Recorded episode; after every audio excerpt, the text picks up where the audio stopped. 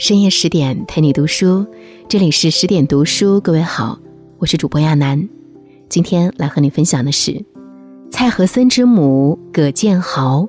聪明的女人从不给自己设限。如果你也喜欢今天的文章，欢迎拉到文末给我们点个再看。过去长达千年的岁月里，民间流行一句话：“裹小脚加秀才，白面饽饽就肉菜；裹大脚加虾子，糟糠伯伯就辣子。”为了觅得良婿，寻常人家会在女儿三四岁的年纪就为他们缠上厚厚的裹脚布。饶是再宠爱女孩的父母，也不过是在女儿的脚化脓流血之际多些安慰而已。很多人谈及裹脚，总认为这是对女性身体的禁锢。实际上，裹脚布裹住的不仅是脚，更是女人的人生。除了依附丈夫，她们再也没有其他选择。然而，有一个女人不太一样。她虽是一双小脚，却走出了闭塞的老家。她最惊人的壮举，莫过于五十四岁时还漂洋过海到法国留学。这个小脚妇人正是葛建豪，她是革命烈士蔡和森的母亲。他的一生向我们诠释了：不给自己设限，人生就能足够精彩。葛建豪原名葛兰英。父母给他起这个名字，原本是希望他温婉大方、气质如兰。然而，葛建豪的性子与温婉两字相去甚远。他不爱红装，爱武装，从小就喜欢男孩子的游戏，爬树、捞鱼、捉虫、打架，无所不精。葛建豪的奶奶说：“葛建豪原本应该是儿子，是撞邪了才成为女儿，身体变了，性格却来不及跟着变。”在奶奶眼里，男孩有男孩的样子，女孩有女孩的样子，两者各有一套行为准则。今天看来颇具性别刻板印象的观念，当时却如金科玉律般不可僭越。面对男儿性格的葛建豪，奶奶和妈妈一致认为要严加管教，倒是父亲有几分开明，他从心底欣赏女儿的活力。每当奶奶和妈妈责骂葛建豪时，父亲都会挺身而出，将他护在身后。可好景不长，葛建豪三岁那年，父亲在有关太平天国的战事中去世了。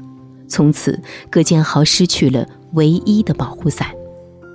有一次，葛建豪和哥哥玩官兵捉强盗的游戏，哥哥输给了他。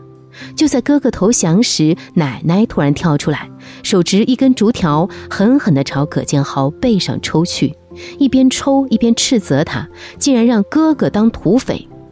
葛建豪不服气，据理力争道：“是哥哥自己要当的土匪。”谁知奶奶根本不听辩解，一边抽一边念叨：“那也是你坏，是你鼓动的哥哥。”就连一旁的母亲也帮着哥哥说话：“以后不要乱玩了。”妹子要有妹子的样子，那妹子应该是什么样子呢？就是不论对错，永远的忍让，就是对自己的权利永远的不争吗？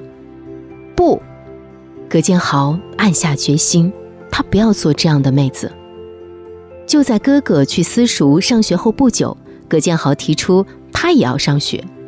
奶奶只当这小孩满嘴风言风语，妈妈则跟他说：“上学是男人的事情。”为了获得上学的机会，葛建豪使出了女子的看家本领，一哭二闹三上吊。眼看奶奶和妈妈不为所动，他便跪倒在父亲牌位前，哭诉自己遭遇的不公。奶奶和妈妈这才让步，允许他跟随哥哥一起去私塾。电影《霸王别姬》中有一句话：“人这辈子得自己成全自己。”人活一世，如果自己都不懂得争取，那又有谁会成全你呢？小时候争取上学机会的事，奠定了葛建豪一生的基调。他后来做成每一件事，靠的都是自己成全自己。尽管葛建豪竭力争取人生的主动权，可他还是没能逃脱包办婚姻的命运。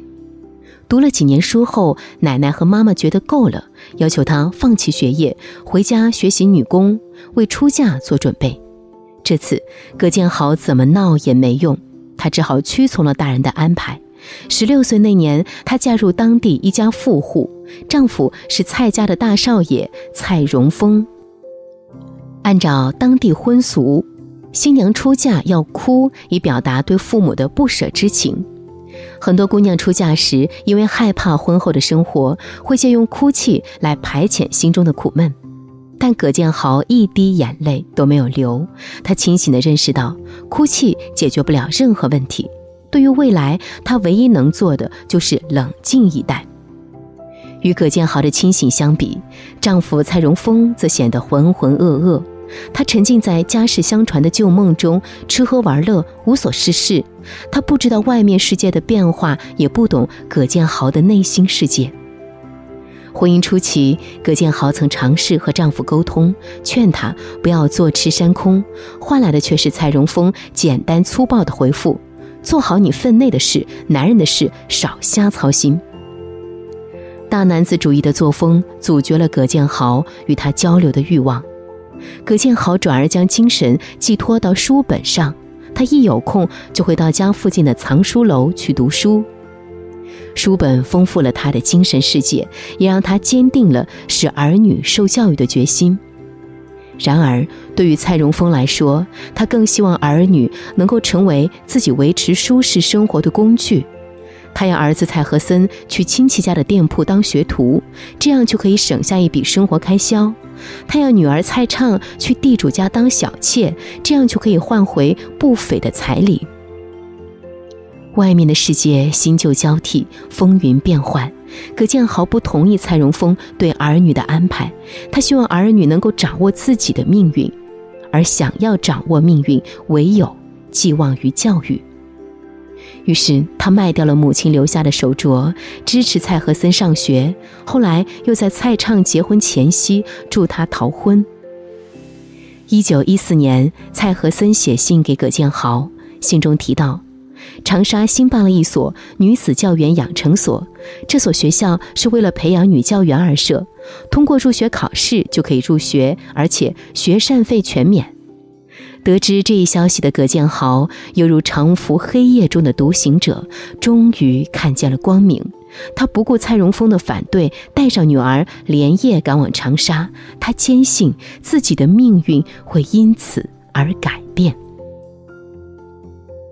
原本葛建豪以为学费是他求学路上的拦路虎，这也是他多年逡巡在家的原因。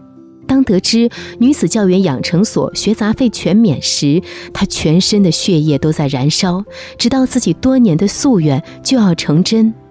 然而，等他到达女子教员养成所后，才发现年龄是比学费更难逾越的高山。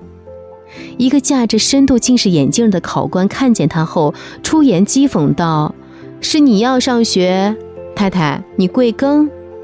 葛建豪起初以为考官只是在了解学生情况，老老实实的回答：“四十八。”话一出口，考官嗤笑一声，不屑地说：“你还是回家抱孙子吧。”这事儿若发生在旁人身上，或许就被考官的态度劝退。但葛建豪见考官不收他，就一纸诉状将学校告上了县衙。公堂之上，葛建豪慷慨陈词：诗况有言：“七十读书为秉烛，为母立范；八旬设馆尊宣文。所谓求学不分男女，有志不问年龄。”县官大人问明情况后，大加赞许，提笔在状子上写下“奇志可嘉”四个字。凭这四个字，葛建豪被破格录取，他成为女子教员养成所最老的学生。葛建豪一下子成为鼓励女子求学的典范，被当时的新闻界誉为二十世纪惊人的妇人。不过，葛建豪的惊人之举还在继续。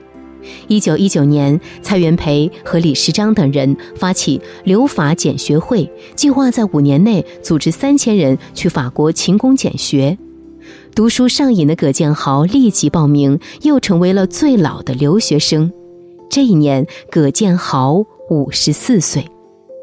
即使在今天，仍有不少人认为五十岁是一个行将就木的年纪，因而丧失了追求梦想的勇气和信心。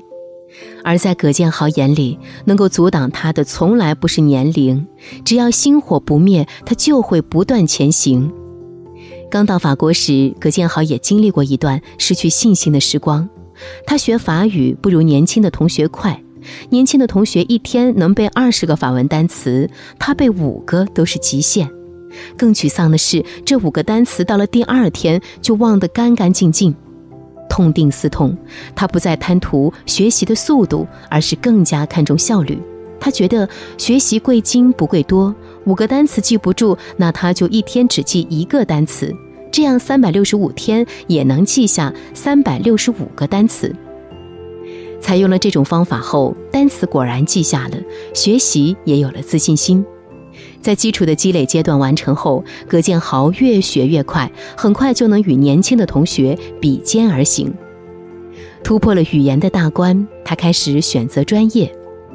为了回国创办一所女子职业学校，帮助更多的女性实现经济独立，他决定学习工艺美术，因为这个专业可以与女工技能结合起来。无心插柳柳成荫。这个专业为葛建豪找到了一条生财之道。由于他的作品极具中国特色，他的第一幅习作就得到导师赞赏，导师还把它买了下来。后来，他的作品经常被导师看中。